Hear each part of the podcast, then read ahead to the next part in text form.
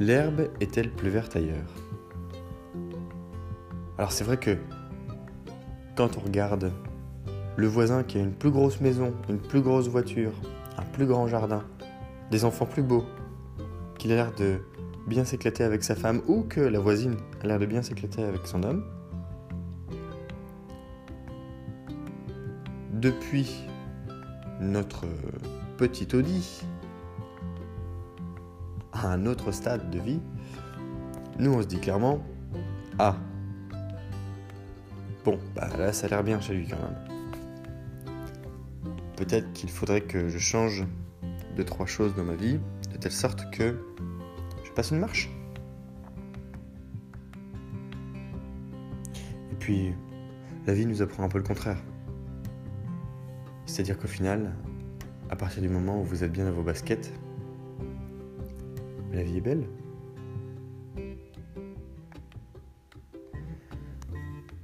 Alors ça vaut le coup d'aller explorer ce qui se passe à côté, pour découvrir, pour s'émanciper, pour absorber de nouvelles euh, conditions de vie, pour élargir ses horizons.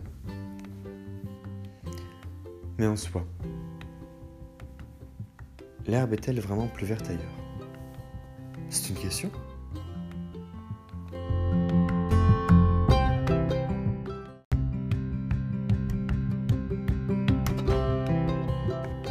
Bonjour, c'est Pierre. Bienvenue dans Les Doigts dans le Miel, le podcast qui appuie là où ça fait du bien. Cet épisode est un épisode particulier. C'est le numéro 50. Ce qui clôture la saison 1. Je vous ai dit hier que j'allais vous expliquer un sujet particulier, celui de ma sortie de route, celui d'une deuxième sortie de route en 9 mois. Cette deuxième sortie de route, elle s'est accomplie, réalisée par manque de reconnaissance il y a eu une combinaison de facteurs incroyables qui m'ont mis face à toutes mes contradictions, à tout ce que nous avons vu pendant les 49 épisodes précédents, qui se sont condensés, comprimés, joints pour me dire, écoute, ce que tu as planté il y a déjà plusieurs années est en train de pousser et c'est moche. Et tu sais que ça va être moche. Alors on va te secouer. La vie va te secouer et va te faire comprendre que il t'arrive un truc et qu'il faut que tu en tires des leçons. Et que si tu ne le fais pas, ça continuera. Et non seulement ça continuera, mais ça continuera sous forme de cascade, c'est-à-dire que ça va descendre, descendre encore, et encore descendre. En réalité, quand j'ai changé de job, je vais vous raconter une anecdote, deux anecdotes. La première, c'est que en arrivant dans les locaux, eh bien, c'était une petite équipe, des petits bureaux. La première mission que j'ai eue, devinez quoi? J'ai dû passer une semaine à poser de la moquette, à mettre de la colle sur des surfaces, à mettre de la moquette par-dessus, à planter des pointes dans des avec un petit marteau. Enfin, c'était vraiment un bis repetita. à ce moment-là, je me suis voilé la face en mode euh, mais non, il n'est pas en train de m'arriver exactement ce qui m'est arrivé sur le chantier. Euh, le moment où j'avais dû déplacer des cailloux pendant une semaine, c'était une manière de pour l'équipe sur le chantier de tester ma vigueur, de tester mon engagement, de tester mon énergie. Est-ce que j'étais prêt à passer par la case euh, C'est dur, mais je vais vous montrer que j'ai pas peur pour être accepté. Et d'ailleurs, ça, ça avait bien payé. En revanche, là, cette manière de, m'incorporer dans les équipes avec euh, euh, la mission principale qui est celle de monter des bureaux, c'était juste parce que le, le boss, c'était un gros flemmard et que clairement j'étais arrivé en mode euh, ah bah toi t'es un technique, bah, tu vas pouvoir faire du bricolage. et s'en est suivi ce qui s'en est suivi. ça a été une expérience lamentablement ratée. Euh, je me rappelle euh, être à Rennes faire de la vente à distance sans aucune compétence en vente. C'était une catastrophe à devoir passer des dizaines et des dizaines d'appels par jour. Au bout d'un moment, je les snoozais parce que je n'avais même plus le courage de les faire. J'ai envoyé des newsletters. alors c'est simple, j'ai appris à coder à ce moment-là du, HTML pour envoyer des, dizaines d'emails à une base de données à spammer, spammer des, centaines et des centaines de personnes. Euh, très très instructif, hein, j'ai appris à coder, c'est tout. Le, retour, c'est que je sais ce que c'est de faire du spam. Euh, non, j'en ai d'autres leçons, mais c'est pas ça qui est important. L'autre leçon, c'est que de temps en temps, je devais me déplacer dans le sud de la France, de Rennes au sud de la France. C'est qu'il y a eu c'était pour organiser des conférences, pour voir des clients, pour faire du, porte-à-porte, pour rencontrer des gens, pour faire du physique, pour euh, conclure des affaires. Et en réalité, ce qui s'est passé, c'est que je devais organiser des tournées de prospection où je prenais une voiture de location et j'allais frapper dans le bureau des gens pour leur demander euh, Bonjour, euh, ce sont mes logiciels, est-ce que tu achètes Oui, non.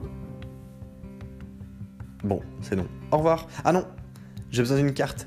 Vous avez une carte, s'il vous plaît? La carte, c'était le moyen de prouver que j'étais passé quelque part.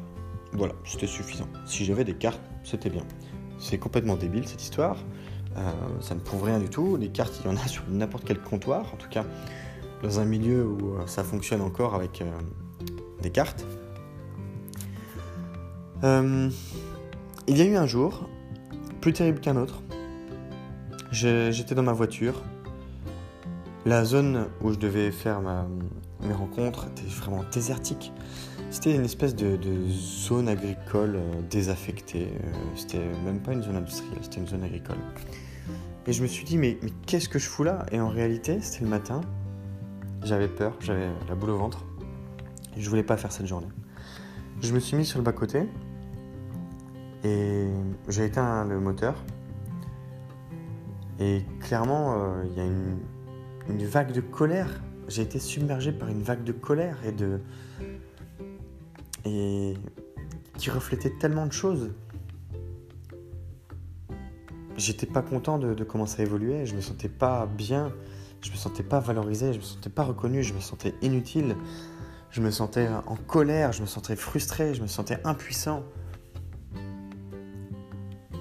je faisais une autre sortie de route, clairement à ce moment-là, il aura fallu de seulement 7 mois pour comprendre que mais c'était toujours pas ça. Finalement, la période de, de chantier avait été très instructive, très valorisante même pour le coup, pour me rendre compte que ça y est, je m'étais défoulé, je pouvais passer à autre chose, je pouvais euh, recommencer à construire un parcours, ou plutôt poursuivre la construction d'un parcours, avec une autre dynamique. On ne recommence rien, sinon on repartirait dans notre enfance. On démarre quelque chose de nouveau. Et là, clairement, ce que mon environnement était en train de m'apprendre, c'est tu ne gagnes pas bien ta vie et tu gagnes moins bien ta vie qu'avant. À ce moment-là, c'était mon facteur numéro 1. Je, m'en sortais pas bien. 2. Ton travail est naze. Mauvaise relation avec le boss, l'émission elle te plaise pas, t'as pas les compétences, t'as pas les connaissances pour faire bien ton travail, t'as pas de formation, tu sais pas comment bien te former. Ça c'était le numéro 2. Le numéro 3, l'environnement.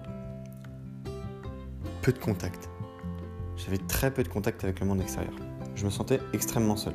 Alors du coup c'est bien parce que je me réfugiais dans une salle de sport à l'époque où je commençais à, connaître euh, deux trois personnes et ça me faisait une vie sociale.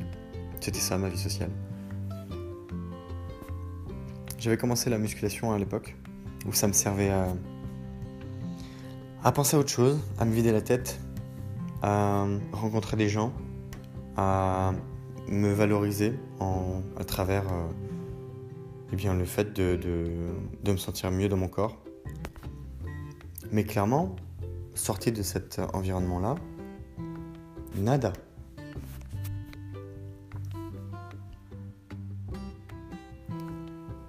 Et vous savez, ce genre de geste inutile qu'on peut faire, comme euh, lancer un truc fort contre un mur, je ne sais pas si ça vous est déjà arrivé, ça ne m'est pas arrivé de, de, le faire ça précisément. Mais dans un film, quand on voit quelqu'un qui est énervé, qui prend une bouteille et qui la jette contre un mur et qu'elle explose et qui fait Ah! Ça sert à rien, je veux dire, bon, il a cassé une bouteille, c'est chouette, il a évacué toute sa rage euh, sur l'instant, mais ça ne sert à rien. Quand je suis sorti de la voiture dans cette foutue ZAC,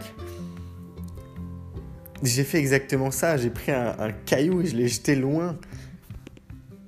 J'ai gueulé. J'étais tout seul. Ça, ça n'avait ni queue ni tête. Tout ce que ça m'a dit, c'est. Tu fous quoi de ta vie, quoi? C'était horrible. Je vous le partage euh, sans pudeur parce que j'ai appris à le, digérer, à l'accepter avec le temps. À l'époque, j'étais pas fier. À l'époque, j'étais mal dans ma peau. À l'époque, j'avais envie de tout envoyer en l'air. J'étais vraiment en colère. Je, m'énervais. J'étais en colère contre le monde. J'étais en colère contre moi. J'étais en colère des choses que j'avais faites par le passé qui m'avaient amené là. J'étais en colère des gens qui font des choses, qui faisaient des choses autour de moi et qui m'y emmenaient en plus, qui m'y accompagnaient. Je me disais, mais c'est quoi ce bordel, bande de, et je me suis arrêté là parce que j'ai compris que c'était pas de leur faute, c'était de la mienne. J'ai compris que j'étais pas responsable. Je ne, je, je n'acceptais pas d'être responsable. Et c'est ça qui me rendait encore plus énervé. Quand on est mis face à sa responsabilité et qu'on ne sait même pas comment faire pour être responsable de soi, par lâcheté, mais on va nulle part. C'est une cascade. À la limite, si on va quelque part, on dégringole. Et les erreurs entraînent les erreurs. Les erreurs approximatives entraînent des conneries bien précises, c'est bien ce qu'on dit.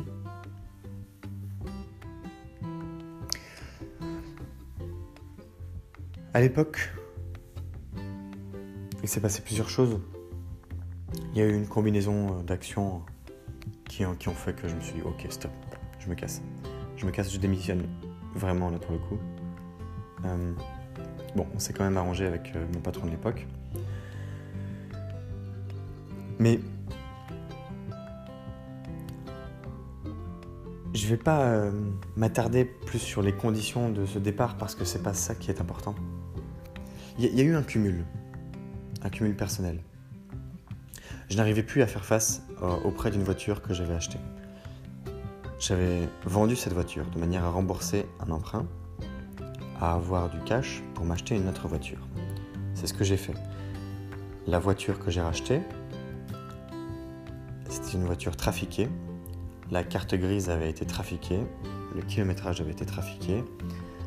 En trois semaines, j'ai dû la renvoyer chez le garagiste qui me dit clairement faites plus un kilomètre avec, vous allez finir dans le décor. Ça a été euh, le coup de guillotine euh, là où mon espace de travail était l'esplanade sur lequel on, affiche les condamnés. C'était le, l'épée de Damoclès qui s'est euh, qui a lâché. La tâche de l'épée de Damoclès a lâché. Et où je me suis dit, bon écoute, là ta vie c'est, c'est, c'est, c'est, vraiment naze. Rentre chez tes parents. Sauf que... Entre-temps, je m'étais quand même décidé à reprendre des études. J'avais pas les compétences, il fallait que je me forme.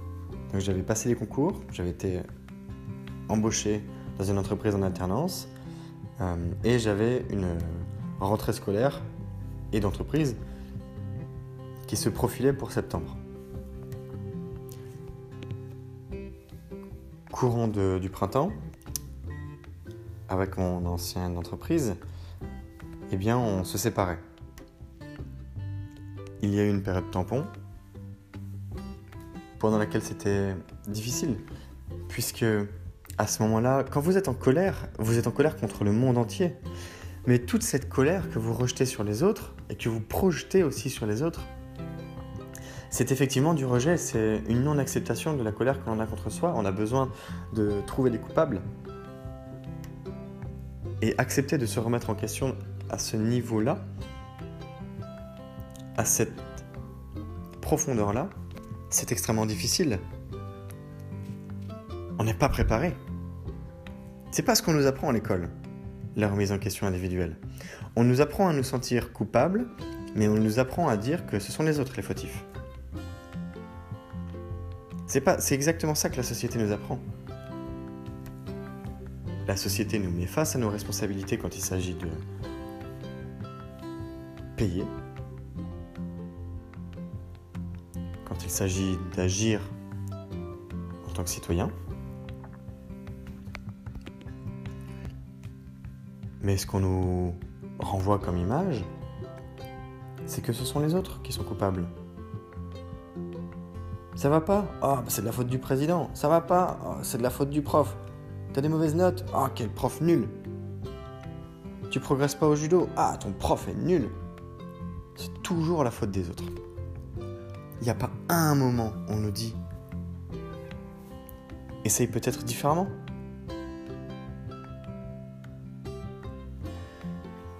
De la même manière que quand on dit que c'est nous, autant quelqu'un qui enseigne saura trouver probablement la manière d'accompagner quelqu'un pour le faire grandir. Mais on voit bien euh, comment ça se passe. Quand on rate des choses, euh, les gens ne disent pas comment faire mieux. Ils se disent juste, euh, Bah, il est pas bon. C'est bête, hein, mais c'est vicieux, mais c'est omniprésent. C'est exactement ça qui se passe.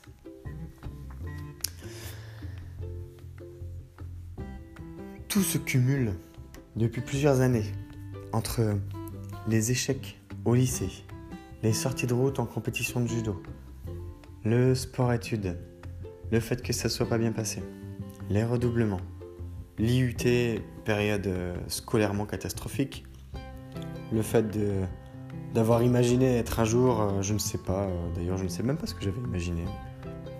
Je, euh, je pense qu'à partir du lycée, je ne savais plus quoi faire. Mais disons, peut-être ingénieur ou... on va dire ingénieur. De me retrouver maçon. D'avoir des copains qui vont un peu plus loin.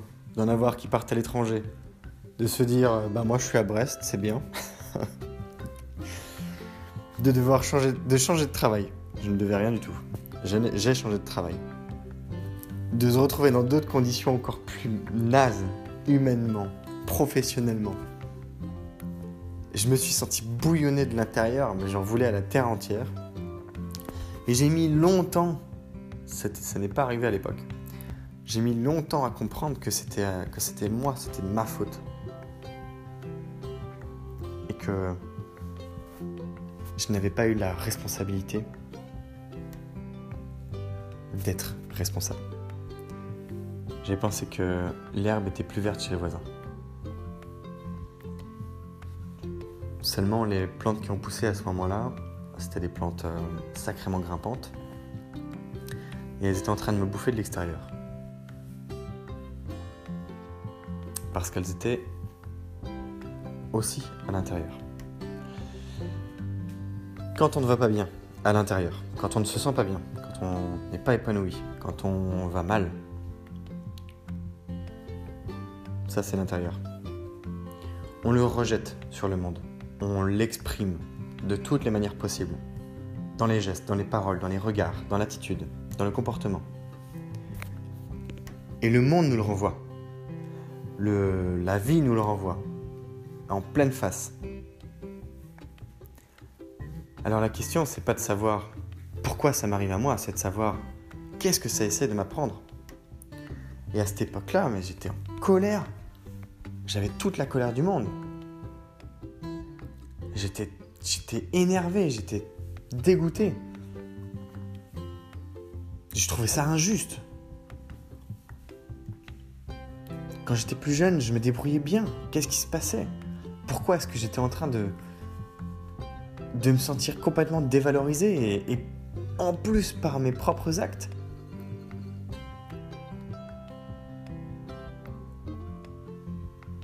Ah, Je vais vous dire que quand je repense au début de cette saison 1, où on a comme départ la comparaison aux autres pour se positionner, afin de s'intégrer, voire de gagner sa place de dominant, bah, clairement, moi j'ai fait une sortie de route par manque de reconnaissance. Et j'ai complètement perdu mes valeurs. J'étais plus aligné. Et c'était ça le plus terrible. En tant qu'humain, je ne valais pas grand-chose. Alors, si on m'avait demandé de mettre euh, un prix, puisque je repense à Richard tout à l'heure, qui nous partageait, je vous l'avais dit dans un épisode précédent, qu'une vie humaine euh, vaut quelques millions d'euros, je vous garantis que j'aurais pas mis un copec sur la mienne. Et c'était justement ça le problème. Quand on ne vaut rien aux yeux des autres, c'est dur, mais à la limite on s'en passe. Quand on ne vaut rien à ses yeux, là il y a une fracture. Il y a une fracture avec son identité, il y a une fracture avec des valeurs, il y a une fracture avec le monde qui nous entoure, il y a une fracture avec ce que l'on reçoit, il y a une fracture avec à peu près tout, tout ce qui vous passe entre les doigts parce que les intentions ne sont plus bonnes. Les intentions sont de l'ordre du sabotage. Ce que l'on fait quand on ne va pas bien, souvent, ne conduit pas à de bons résultats. Alors, clairement, il ne faut pas s'arrêter à ce moment-là. Je ne sais plus de qui vient cette, euh, cette citation, mais si vous vous arrêtez quand vous êtes au milieu de l'enfer, vous êtes en enfer.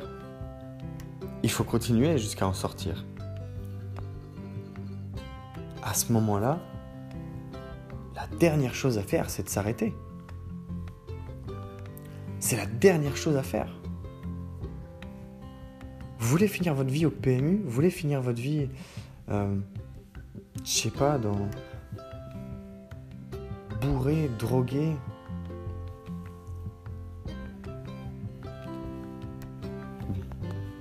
Ça me rappelle des gens que j'ai connus. Ça me rappelle euh, moi à une époque. D'ailleurs, c'est une époque avec une longue traîne. Ce sont pas des choses. Ça peut arriver qu'on ait un déclic du jour au lendemain, mais ça. Ça ne vient jamais en un jour. Il y a une longue traîne, effectivement. La longue traîne, c'est ce qui va avec le temps. Ça veut dire que. Il n'y a pas de. On ne devient pas riche en un jour. Et quand je dis riche, c'est riche d'attitude, riche de valeurs, riche d'humanité. Riche en tant que personne. Riche dans son comportement.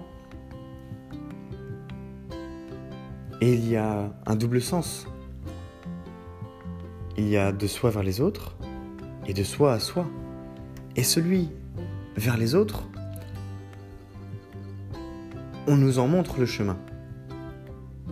Au contraire des, responsabilités, on nous dit toujours aide ton prochain. Qui est en soi une forme de responsabilité. Donc, il y a toujours cette euh, dualité intéressante.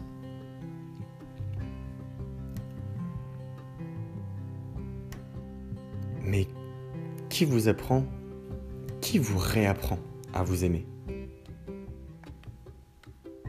Parce que quand vous êtes petit ou petit, tout innocent, de blanc vêtu, ce symbole de pureté dans notre euh, environnement et qui est associé à la mort au Japon, ou encore à la royauté, c'est encore une question de, de culture et de perception. Mais si on considère que le blanc était le symbole de pureté, je veux garantir qu'à cette époque-là, mes habits ils étaient bien crado.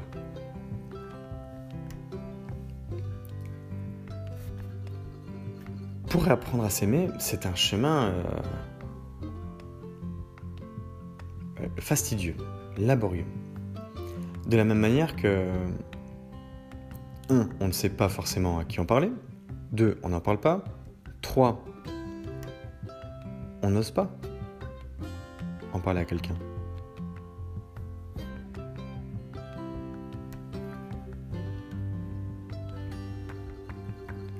Considérer une relation avec un psy dans ces conditions, c'est extrêmement bénéfique. Mais c'est une forme d'assistanat et de soumission telle qu'on peut le partager dans notre culture. Alors que ça fait du bien normalement. Eh bien, ma perception à l'époque a été de ne même pas considérer cette option, étant donné tous les travers avec lesquels euh, je la considérais, cette profession. Je lui mettais des étiquettes euh, qui clairement ne me permettaient pas de faire ce pas en avant. Ce qui veut dire que pour, pour digérer ces étapes, je me suis dit, t'es en colère, utilise ça pour avancer. T'es en colère, arrête de le faire payer aux autres. Si t'es en colère, tu t'en prends à toi-même. Et c'est là que c'est paradoxal avec le fait de réapprendre à s'aimer. Parce que quand on est en colère et qu'on le fait payer à quelqu'un, si ce quelqu'un c'est soi-même, on n'apprend pas à s'aimer, on se flagelle. On se prend un martinet et on se fouette le dos tout le temps. Tout le temps. Et ça, c'est très long. Ça, c'est extrêmement long. Alors peut-être que ça vous est également arrivé. Peut-être que vous avez déjà vécu ce genre de, choses. Peut-être que vous avez déjà vécu une sortie de route. Par manque de reconnaissance ou par euh, autre chose. Mais surtout, surtout ce point commun, parmi toutes les sorties de route qu'il puisse y avoir, Peut-être que, très en colère, vous vous le faites payer à vous-même, vous vous l'êtes fait payer ou vous vous le faites encore payer, voire même vous vous le ferez payer en considérant que vous devez payer. Vous n'avez pas été bon. Le responsable, c'est vous bah là, le responsable, c'était moi. Et je vous garantis que la note a été salée.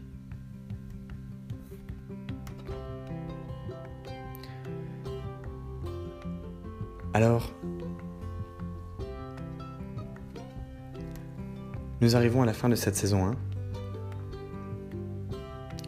Je remercie les contributeurs réguliers, celles et ceux qui m'envoient des messages en privé, qui apparaissent dans les commentaires, Khaled, Sophie, Maël.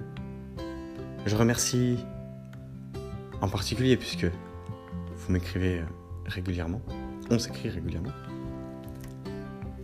Je remercie le soutien que je peux recevoir par message d'une manière plus discrète et ponctuelle parfois. Merci à vous. Euh, il y a encore 250 épisodes à venir. Alors je ne vous dis pas du tout au revoir. Ça continue demain. En revanche, nous allons rentrer dans une nouvelle phase. Après la partie 1 bestiale, qui est celle de croiser les mondes pour faire face à ces contradictions,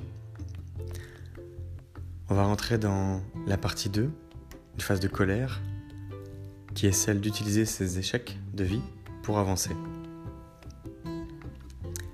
Mais je vous en dirai plus demain, dans le prochain épisode alors que nous allons très vite utiliser le rejet pour penser ces blessures. Je vous invite à me partager vos retours sur cette première saison, directement par message vocal sur Encore, ou encore pour apporter un témoignage par rapport aux questions que vous pouvez entendre, si le cœur vous en dit. Je vous invite également à me partager vos retours sur Instagram, sur le compte Les Doigts dans le Miel, par un message privé. Également à commenter, liker, partager les épisodes qui peuvent sortir au fur et à mesure. Nous sommes à 600 écoutes, ce qui est une performance honorable.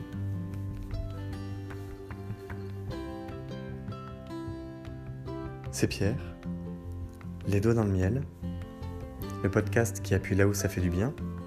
C'était la fin de la saison 1. Belle journée.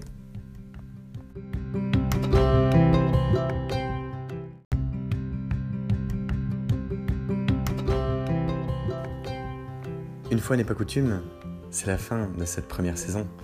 Et je voudrais pouvoir l'ouvrir, ouvrir cet épisode sur une interlude musicale qui m'a été partagée par un ami, Lotfi, sous le pseudo Bandit de Fennec. Vous pouvez le retrouver dans le titre de cette euh, partie d'épisode qui devrait s'afficher sur votre euh, téléphone en ce moment et qui a converti Les Doigts dans le Miel, le podcast Les Doigts dans le Miel, à son environnement musical dédié au rap. Alors comme on dit que la chanson d'un artiste parle plus que lui-même, je vous laisse l'écouter.